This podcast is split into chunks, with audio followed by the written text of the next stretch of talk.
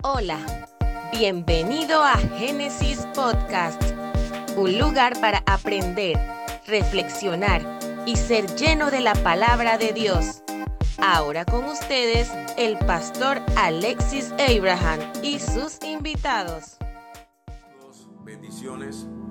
Vamos ahora a compartir la palabra de Dios.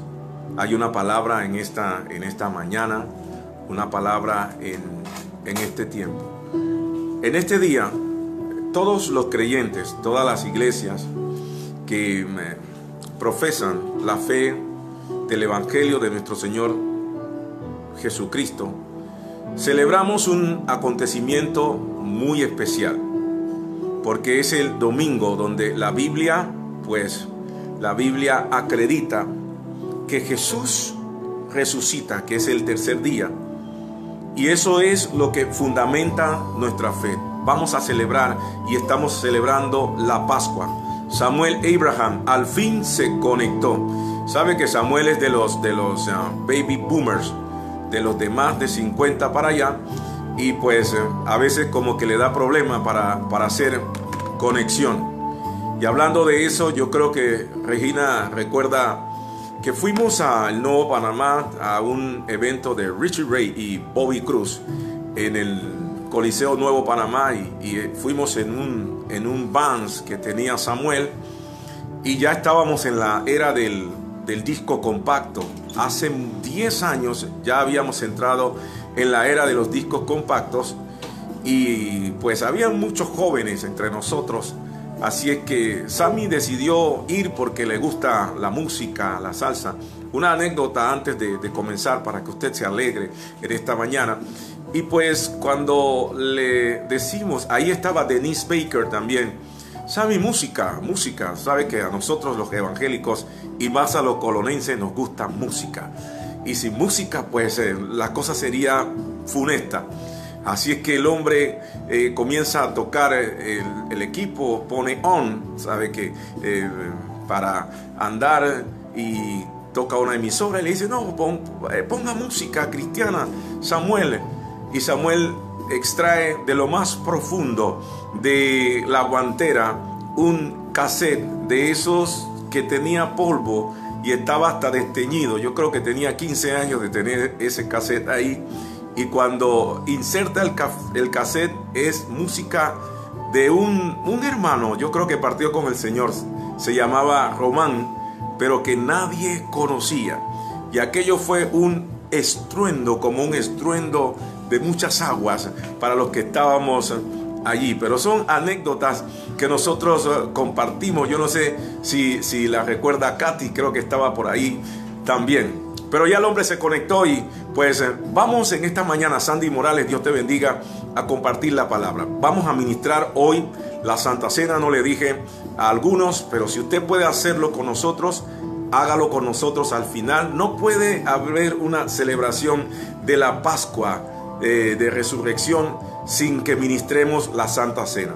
Así es que usted lo puede hacer con, con un juguito, con con lo que usted tenga a la mano, una galletita, pero vamos a hacerlo. Yurianis Álvarez, bendiciones para ti. Vamos al libro de Primera de Corintios y allí yo quiero compartir una, una palabra en esta mañana. Una palabra que habla sobre ese evento, la realidad de la resurrección. Si hemos de, darle un título a este mensaje, pues ese es el título. Y en Primera de Corintios, el apóstol Pablo escribe lo siguiente. En Primera de Corintios, capítulo 15, versos 20 al 23 y 26. Si usted tiene su Biblia a mano, pues puede leer conmigo. Mas ahora Cristo ha resucitado de los muertos, primicias de los que durmieron. Es hecho por cuanto la muerte entró por un hombre, también por un hombre la resurrección de los muertos. Porque así como en Adán todos mueren, también en Cristo todos serán vivificados. Pero cada uno en su debido orden.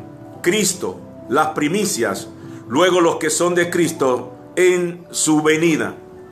Y dice el verso 26, y el postrer enemigo que será destruido es la muerte.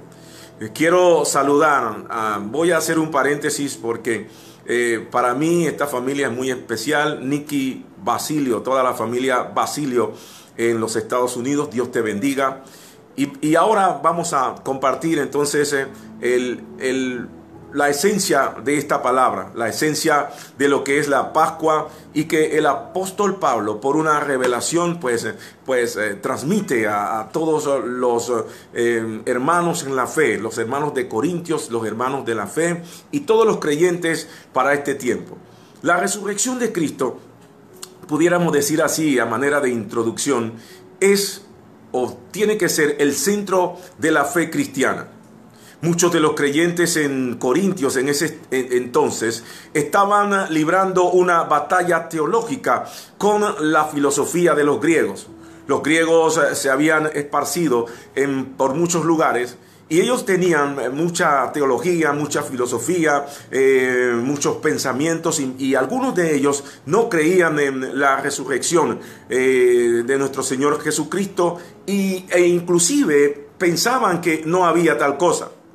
Por eso Pablo explica en líneas anteriores, en Primera de Corintios 15, 12 al 14, Pablo da una explicación muy contundente y muy potente, muy poderosa, una explicación con un tremendo fundamento. Y él dice, pero si se predica de Cristo que resucitó de los muertos, ¿cómo dicen algunos entre vosotros que no hay resurrección de muertos?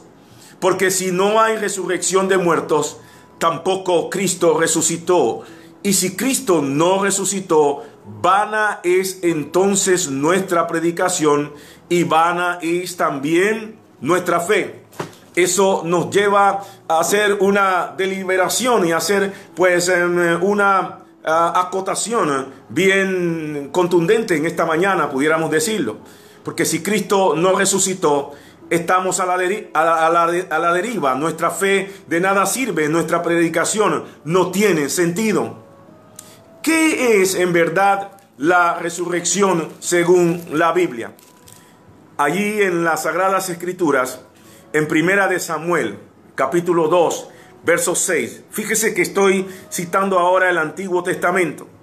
Dice la Biblia, Jehová mata y él da vida. Él hace descender al Seol y hace subir. Esto nos quiere decir que ya desde el Antiguo Testamento Dios estaba hablando de su poder para volver a la vida al hombre una vez que muera cuando aparezca Cristo por segunda vez. Y esa palabra resucitar tiene que ver con levantarse de los muertos, tiene que ver con resurgir, tiene que ver con renacer. Antes, durante y después hubo casos de gente que fueron resucitadas. ¿Antes de qué? Antes de la venida de Jesucristo. Durante el tiempo que estuvo Jesucristo en este mundo y posterior, cuando Jesucristo se va para estar con el Padre, hubo gente que fueron resucitados. Por ejemplo, en el Antiguo Testamento antes de que viniera Jesucristo, Elías el profeta, dice la Biblia que resucitó al hijo de la viuda de Zareta. Pero no solamente Elías, también la Biblia nos enseña que Eliseo resucitó al hijo de la tsunamita. Y en el tiempo de Jesús se dieron pues algunas eh, eh, eh, restauraciones de gente que resurgir de gente que había muerto. Por ejemplo, Jesús resucitó al hijo de Jairo. Jesús resucitó uno de los casos más impactantes, a Lázaro de Betania. Pero cuando asciende Jesús a los cielos, después de eso, Pedro resucitó a Dorcas y Pablo a Eutico. Y todos estos hechos, mis amados hermanos, y todos los que me ven a través de esta plataforma, todos estos hechos son una muestra contundente de la realidad de las sagradas escrituras en lo tocante a la resurrección. Y el libro de Deuteronomio dice algo bien, bien significativo para nosotros. Porque Deuteronomio 32, 39 dice lo siguiente. Ved ahora que yo, yo soy y no hay dioses conmigo. Yo hago morir y yo hago vivir.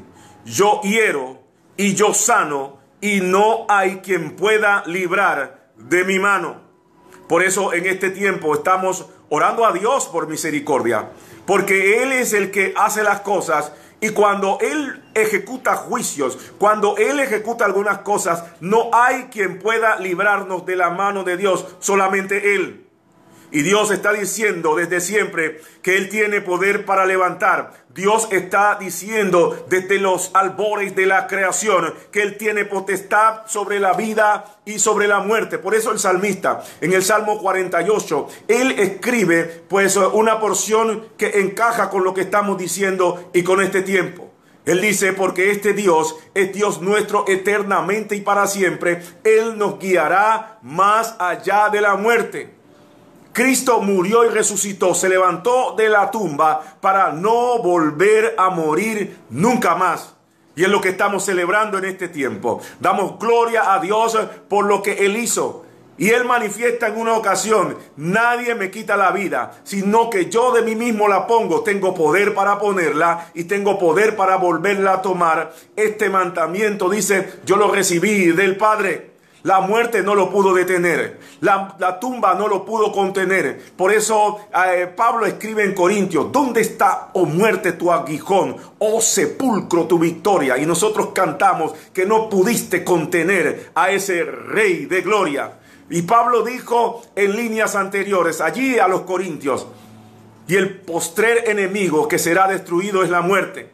Y porque Él se levantó, y porque Él resucitó, y porque Él venció a la muerte, usted y yo tenemos también acceso a la salvación y a la vida eterna y en el día pues indicado, los que pues eh, eh, tengamos que partir de este mundo, vamos a resucitar con Él. Él nos dio a los creyentes acceso a los que mueren y a los vivos. Por eso Jesús en el libro de Juan dice, yo soy la resurrección y la vida el que cree en mí, aunque esté muerto, vivirá.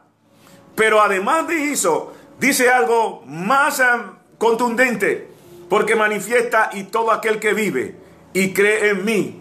Está hablando de usted y yo, si él no ha venido todavía.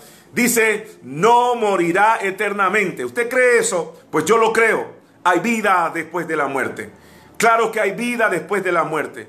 La resurrección es una realidad, es una verdad hay vida eterna, hay salvación. Me gusta lo que el profeta Isaías eh, escribe cuando describe sobre la realidad de la resurrección. Él dice, tus muertos vivirán y sus cadáveres resucitarán. Qué esperanza más gloriosa. Qué clase de palabra para hoy. Qué clase de palabra para este tiempo. Qué Dios, qué clase de Dios nosotros tenemos. Dios es bueno para siempre es su misericordia. Él nos asegura, tus muertos eh, vivirán y sus cadáveres resucitarán. Esa es nuestra esperanza. Por eso dice Proverbios en el capítulo 14, el escritor de Proverbios dice, por su maldad será lanzado el impío, mas el justo en su muerte tiene esperanza. La resurrección nos tiene que motivar a dejar la idolatría y nuestra vana manera de vivir. Cristo no quedó en una cruz. Cristo resucitó y está vivo. Por eso no hacemos imágenes de Él. La religión tradicional ha llevado a la gente a darle idolatría a la cruz, a darle eh, idolatría a las imágenes y a los diferentes Cristos. La Biblia no, no nos enseña eh, eso y lo prohíbe. La Biblia no enseña eso. Por eso Éxodo 24 y 5 dice la Biblia, no te harás imagen ni ninguna semejanza de lo que está en el cielo, ni abajo aquí en la tierra, ni en las aguas, no te debajo, ni te inclinarás a ellas, ni le darás honor, porque yo soy Jehová, tu Dios, fuerte, celoso, que visito la maldad de los padres sobre los hijos hasta la tercera y cuarta generación de aquellos que me aborrecen. En una oportunidad, eh, cuando yo era conductor de taxi turístico, fui a una iglesia con unos extranjeros, con unos turistas. Y en esa iglesia es una iglesia pues eh, muy tradicional, es una iglesia pues eh, muy peculiar, es una iglesia que tiene historia.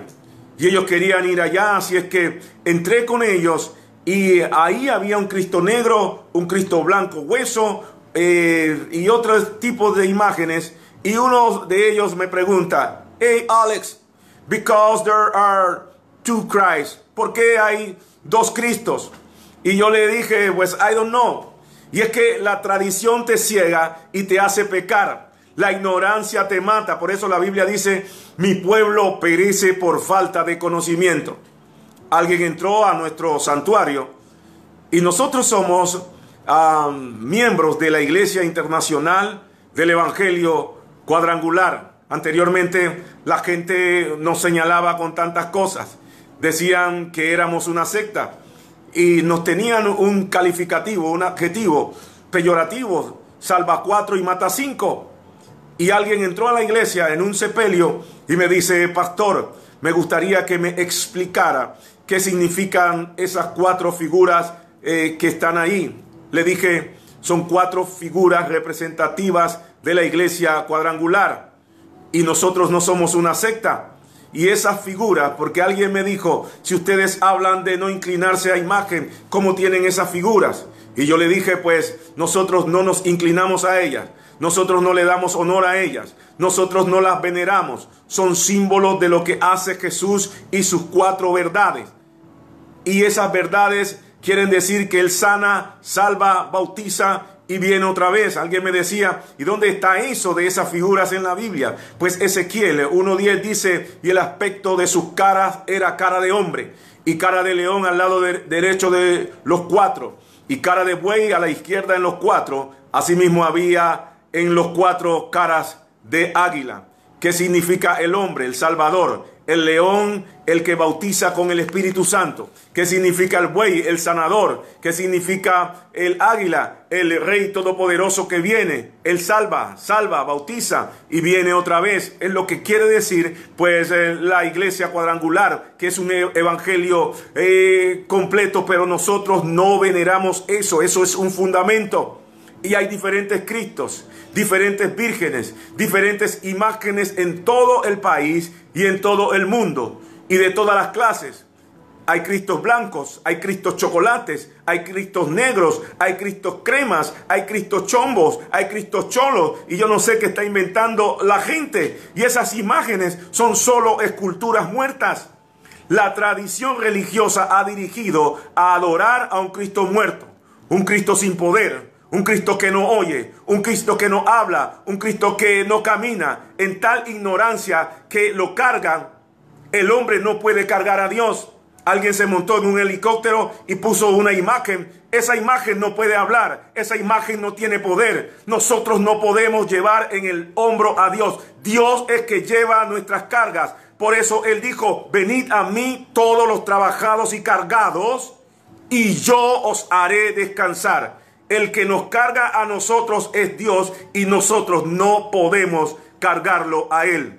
Por eso el salmista en el Salmo 115 dice, los ídolos de ellos son plata y oro, obra de manos de hombres. Tienen boca mas no hablan, tienen ojos mas no ven, orejas tienen mas no oyen, tienen narices mas no huelen, manos tienen mas no soplan, tienen pies mas no andan no hablan con su garganta. Semejante a ellos son los que los hacen y cualquiera que confía en ellos. Y al final el salmista tiene una revelación de parte de Dios y le dice al pueblo, y te dice a ti en este tiempo, nos dice a nosotros, los que teméis a Jehová, confiad en Jehová. Él es vuestra ayuda y vuestro escudo. Nosotros confiamos en el Dios vivo. Nosotros confiamos en el Dios Todopoderoso y estamos esperando, como dijo el salmista, en quietud y en confianza. La resurrección de Jesús fue tan poderosa que doblegó al mismo infierno. Por eso el escritor de Hebreos dice, así que, por cuanto los hijos participaron de carne y sangre, él también participó de lo mismo para destruir por medio de la muerte al que tenía el imperio de la muerte, esto es el diablo, Jesucristo por medio de la muerte destruyó al que tenía las llaves, al que tenía el control, al que tenía el imperio de la muerte. Por eso estamos convencidos y plenamente seguros y podemos decir en esta hora que la cruz no pudo contenerlo, pero ni aun el diablo y todos sus demonios pudieron contenerlo. Él descendió hasta lo más bajo para poner en orden y para traer orden a este mundo. Por eso Pablo en Efesios hace una declaración poderosa y esta declaración me gusta. Esta declaración tiene pues un fundamento bien significativo para todos y cada uno de nosotros. Dice la Biblia en Efesios 4:8, por lo cual, subiendo a lo alto, llevó cautiva la cautividad y dio dones a los hombres. Y esto de que subió, ¿qué es? Sino que también había descendido primero a las partes más bajas del mundo. El que descendió es el mismo que también subió por encima de todos los cielos para llenarlo todo. Esto nos tiene que decir algo. Esto a mí me dice algo poderoso, algo maravilloso. Esto me dice que Jesús cuando resucitó fue hasta el infierno, bajó hasta lo más profundo del mundo. Y dice la Biblia que allí tomó las llaves de la muerte. Él fue a la casa del diablo. Él fue donde el diablo estaba haciendo fiesta. Él fue donde el diablo estaba haciendo banquete porque él pensaba que había matado al maestro. Pero el maestro resucitó y él cuando en medio de la fiesta aparece el Hijo de Dios y le dice, diablo, tú no tienes autoridad, tú no mandas en tu propia casa, porque las llaves aún de la muerte las tengo yo. Por eso Apocalipsis, cuando Juan recibe la revelación, eh, Dios le dice, el mismo Jesús, y el que vivo y estuve muertos, mas he aquí que vivo por los siglos de los siglos, amén, y tengo la llave de la muerte y del Hades. La llave de la vida y de la muerte la tiene nuestro Señor Jesucristo. A su nombre sea la gloria. Cristo vive y vive para siempre. Y hay una realidad contundente porque la piedra fue quitada. Por eso en el libro de Lucas hay un escenario en día domingo. Dice Lucas 24, 1 y 5. El primer día de la semana muy de mañana. Era un día como hoy. Era un día eh, domingo. Y, y un grupo de mujeres fueron al sepulcro. Dice, vinieron al sepulcro trayendo las especias aromáticas que habían preparado. Y algunas otras mujeres con ellas habían preparado un aceite y un perfume muy fino para pues eh, tirarlo al maestro en su lecho de muerte o ahí ya cuando eh, yacía muerto. Y dice la Biblia que cuando llegaron la piedra no estaba allí y hallaron removida la piedra del sepulcro y entrando no hallaron el cuerpo del Señor Jesús. Y aconteció que estando ellas perplejas, estaban asombradas, estaban atónitas, por eso no lo podían creer. He aquí que se pararon junto a ellas dos varones con vestiduras resplandecientes, y como tuvieron temor y bajaron su semblante, les dijeron, los ángeles les dijeron a ellas, ¿por qué buscáis entre los muertos al que vive? Esas mujeres fueron un domingo, un día como hoy, para poner especias aromáticas y se encontraron con una sorpresa. No estaba el cuerpo. Y los ángeles le dijeron, ¿por qué buscas entre los muertos al que está vivo. Hay mucha gente buscando a Dios entre los muertos en este tiempo, buscando a Dios en una imagen, buscando a Dios en tradiciones, buscando a Dios en la religión. La religión no te va a salvar. Pablo dijo, el Evangelio no es religión, sino poder de Dios para salvación. Mucha gente buscando a Dios entre los muertos. Leen la Biblia como un libro más de historia. Asisten a la iglesia y se marchan igual o peor. Se congregan y van al servicio y no alaban, no adoran, eh, no sirven al Señor, no ganan ni una alma. Eso se llama ser un religioso más. Yo espero que esta palabra pues te confronte y que después de este tiempo si Dios nos los permite. Si Dios pues eh, nos guarda de todo esto y creemos que va a ser así, tu actitud frente a la palabra de Dios cambie. Cristo no quedó en la tumba. Cristo no quedó en la cruz. Él no está muerto. Pablo dijo en Primera de Corintios 15, 17 en adelante, y si Cristo no resucitó, vuestra fe es vana. Aún estáis en vuestros pecados. Entonces también los que durmieron en Cristo perecieron. Si en esta vida solamente esperamos en Cristo, somos los más dignos de conmiseración de todos los hombres. Más ahora, más ahora, Cristo ha resucitado de los muertos. Primicias de los que durmieron es hecho. Yo quiero terminar en este momento, en esta hora, en este tiempo, esta palabra. Escúcheme, todas las religiones del mundo tienen un líder que está en una tumba, con un nombre y con un título especial. Pero nuestro líder, nuestro Jesús, la tumba está vacía. Y estamos viviendo tiempos históricos y proféticos. Y todo esto ya fue dicho por nuestro Señor Jesucristo. Todos los que han salido a la palestra ahora, diciendo que ellos hablaron y que ellos dijeron para llevarse el crédito. Yo quiero que me escuche usted. Ya pasó Juan. Y en el libro de Juan, Mateo y Marcos, en los evangelios, ya Jesús declaró todo esto que estamos viviendo hoy. Esta Pascua la estamos celebrando a la verdad en prueba, en aflicción, en tribulación. Hoy no estamos en un templo celebrando, haciendo danza, haciendo vigilia y, en esas, y esas cosas. Pero hoy Cristo está en nuestro corazón. Cristo está en nuestros hogares. Cristo está en nuestra vida. Podemos celebrarle en cualquier lugar. Podemos adorarle. Y esto nos está enseñando que a Dios se le adora en todo lugar. Porque hay gente que llega al santuario, levanta sus manos, hablan hasta en lenguas, dicen tantas cosas, lloran, pero cuando salen del templo son otras cosas, tienen otra vida, son eh, algo completamente contrario a lo que están profesando. Hoy, usted y yo necesitamos ser gente genuina, gente verdadera, gente de una sola pieza, que lo que haces en el santuario, lo que haces en la iglesia, es lo que haces en el trabajo, es lo que haces en la casa, es, lo que haces eh, eh, con los vecinos. Una sola pieza. Y hoy necesitamos adorar más que nunca a ese Cristo que está vivo.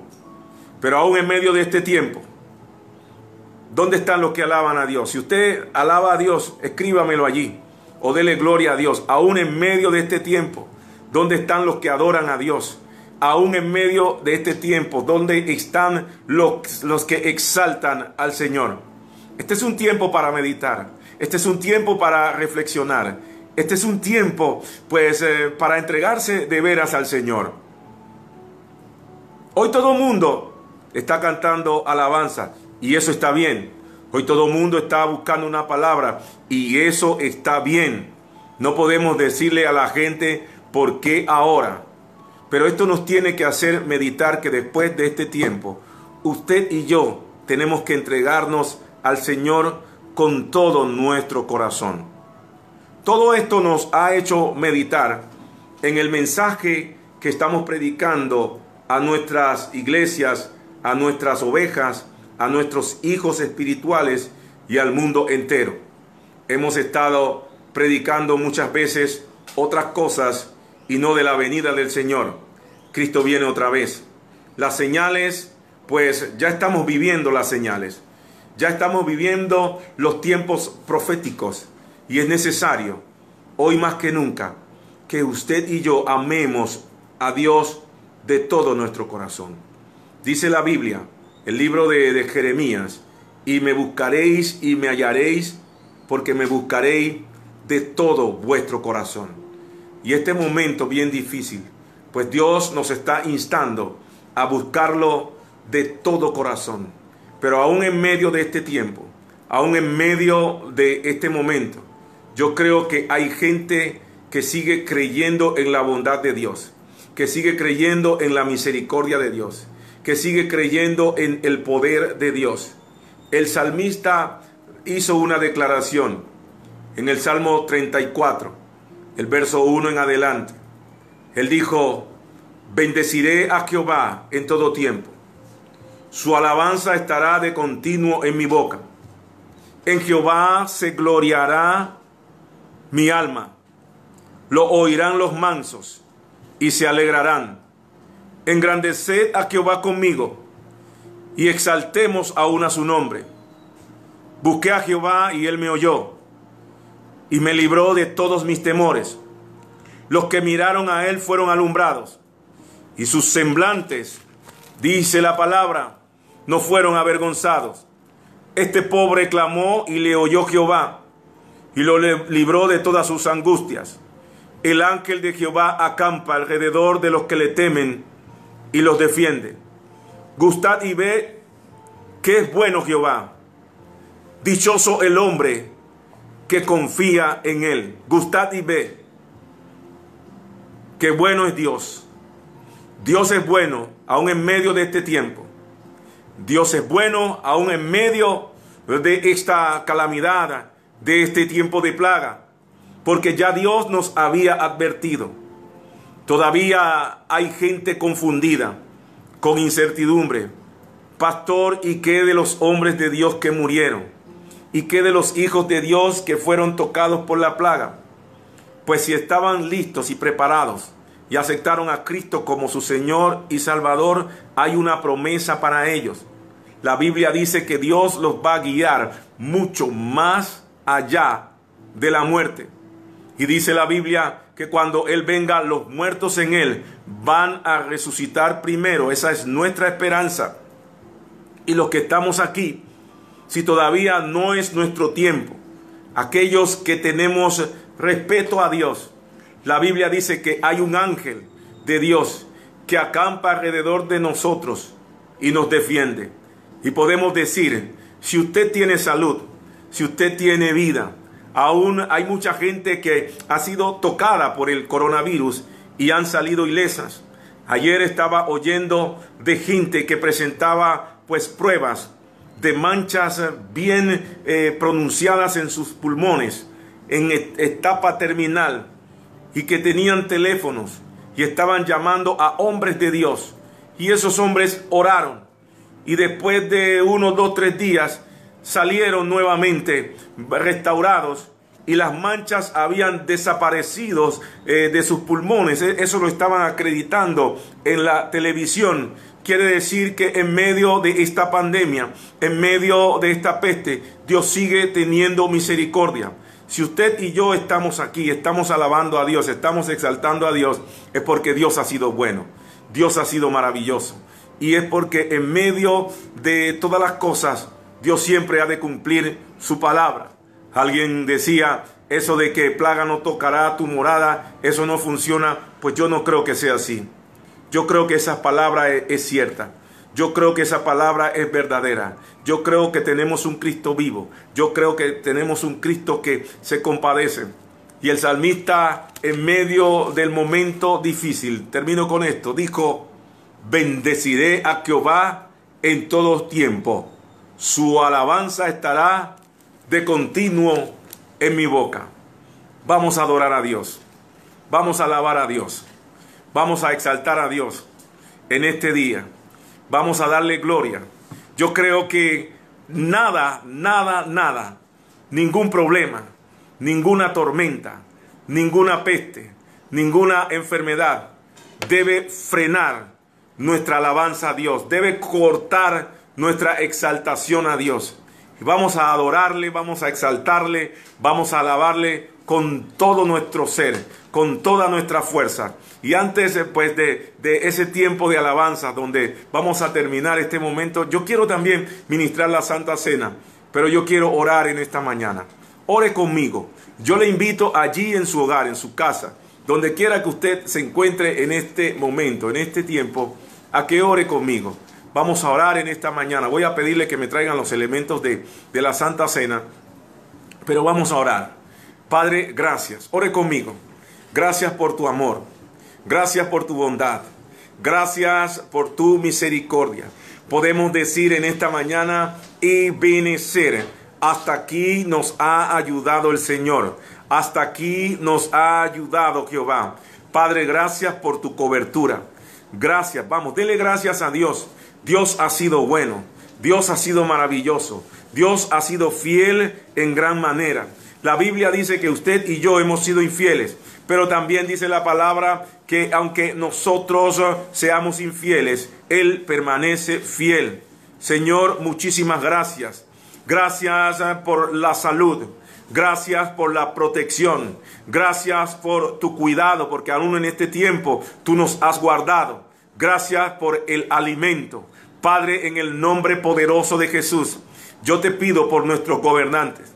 Yo te pido por el presidente de esta nación, por el presidente Nito Cortizo, por todos eh, sus ministros, por los diputados.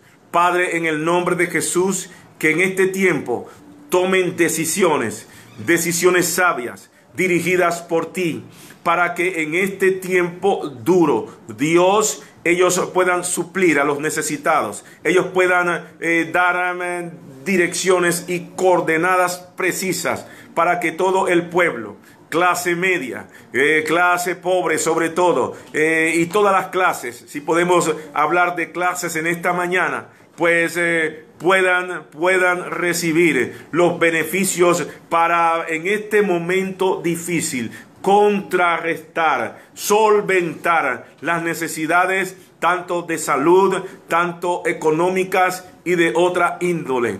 Padre, en el nombre poderoso de Jesús, yo oro para que tú los guardes a ellos, para que tú los cubras, al ministro, a la ministra de Salud, a los que están trabajando con el seguro. Señor, todavía hemos escuchado de gente que está al frente del campo de batalla, que han sido tocados, hay policías que han muerto, hay doctores, enfermeras que han fallecido. Señor, pero en el nombre poderoso de Jesús, en esta hora, imploramos tu misericordia. Imploramos, Señor, el nombre que es sobre todo nombre, el Dios que es lento para la ira y grande en misericordia. Padre, oramos como oró el salmista. Señor, ten piedad de nosotros porque en el Seol, en la tumba, ¿quién te ha de alabar?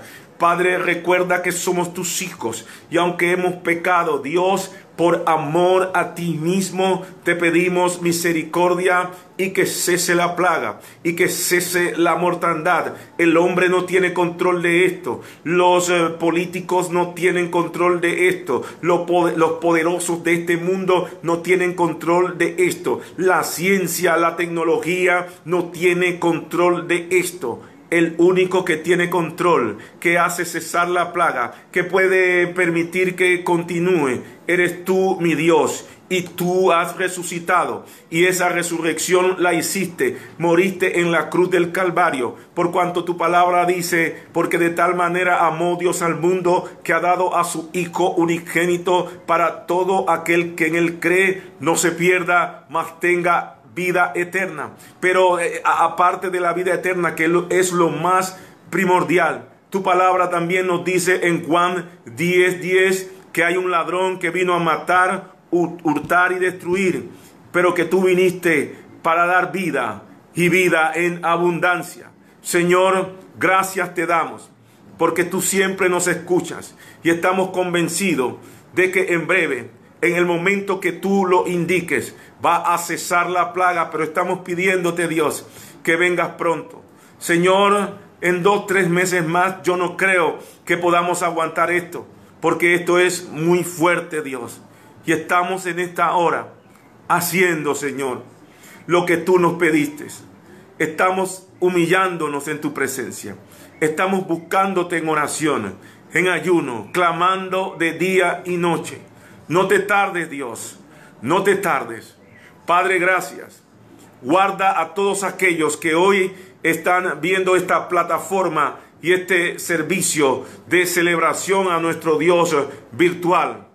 Bendecimos a cada uno Que Dios guarde en el hueco de su mano nuestras familias, nuestros hijos y a cada uno de los que están. Ore conmigo por eso.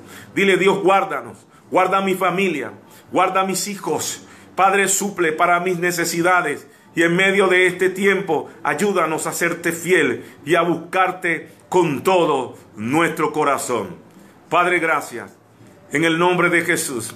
Este es un día, un día bien especial, porque estamos celebrando la victoria de Jesucristo en la cruz del Calvario. Y en el libro de Primera de Corintios, en el capítulo 11, vaya conmigo a, a Primera de Corintios, capítulo 11.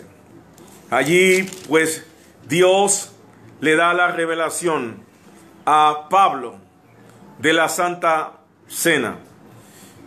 Y dice la Biblia en el libro de Primera de Corintios, capítulo 11, verso 23, porque yo recibí del Señor lo que también os he enseñado, que el Señor Jesús, la noche que fue entregado, tomó pan y habiendo dado gracias, lo partió y dijo, tomad, comed esto, es mi cuerpo que por vosotros es partido.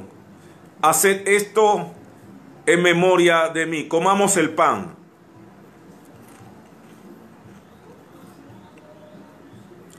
Gracias Señor. Bendito eres Dios. Dice el verso 25, asimismo, tomó también la copa después de haber cenado, diciendo, esta copa es el nuevo pacto en mi sangre. Haced esto todas las veces que la bebiereis en memoria de mí. Alguien me decía, otra vez la Santa Cena. La Biblia dice, todas las veces que la bebiereis en memoria de mí.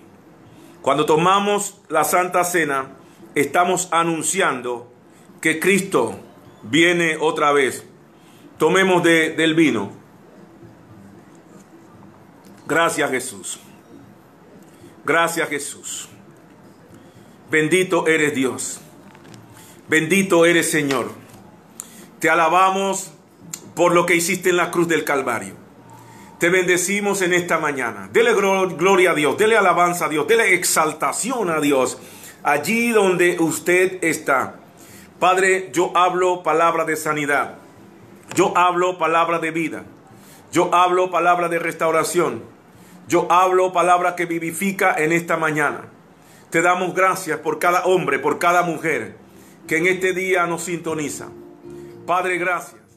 Gracias Señor. En el nombre de Jesús. Amén. Gracias por escucharnos. Nos encantaría que pudieras compartir este podcast con tus amigos y conocidos. Puedes suscribirte, calificar y dejarnos un comentario en cualquier plataforma que utilices para escucharnos.